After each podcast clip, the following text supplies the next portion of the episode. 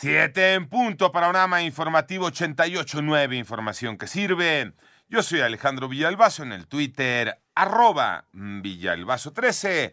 Es miércoles 27 de julio, Iñaki Manero indispuesto esta mañana, Pepe Toño Morales. ¿Cómo te va, Pepe Toño? Qué gusto saludarte, Alex. Alex Hernández, amigos del auditorio, buen día para todos que no se les haga tarde y vamos a los números de COVID, pero en México, Mónica Barrera. Ya son 6.659.038 casos confirmados de COVID, ya que en las últimas 24 horas México registró 30.497 nuevos contagios y 152 muertes para un total de 327.261 fallecidos. La Secretaría de Salud dio a conocer que el número de contagios de COVID-19 disminuyó de 27.650 a 25.255 en promedio por día entre las semanas epidemiológica 27 y 28. El informe técnico diario muestra que en la semana epidemiológica 29 que abarca del 17 al 23 de julio se registró un promedio diario de 14.967 personas contagiadas y 15 defunciones. En 88.9 Noticias, Mónica Barrera. Sergio Ismael, vecino de Luz Raquel Padilla Gutiérrez, la madre de un niño con autismo, eh, quien fue quemada en Zapopan, Jalisco, fue vinculado ya a proceso por delitos contra la dignidad de las personas y lesiones.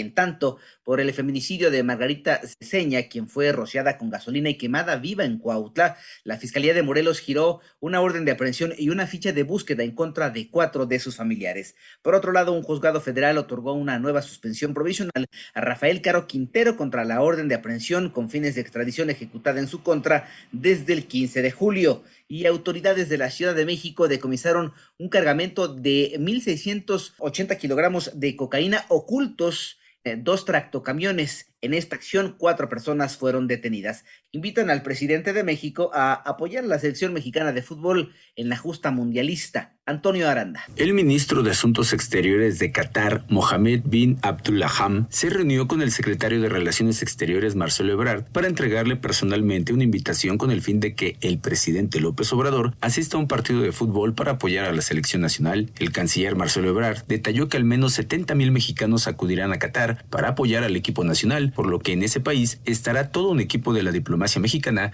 Quisiera yo agradecer muy especialmente la invitación que se ha hecho al señor presidente de la República, licenciado Andrés Manuel López Obrador, que me ha entregado su excelencia. Muchas gracias. Él ha hecho todo este viaje para venirnos a entregar esta invitación en mano.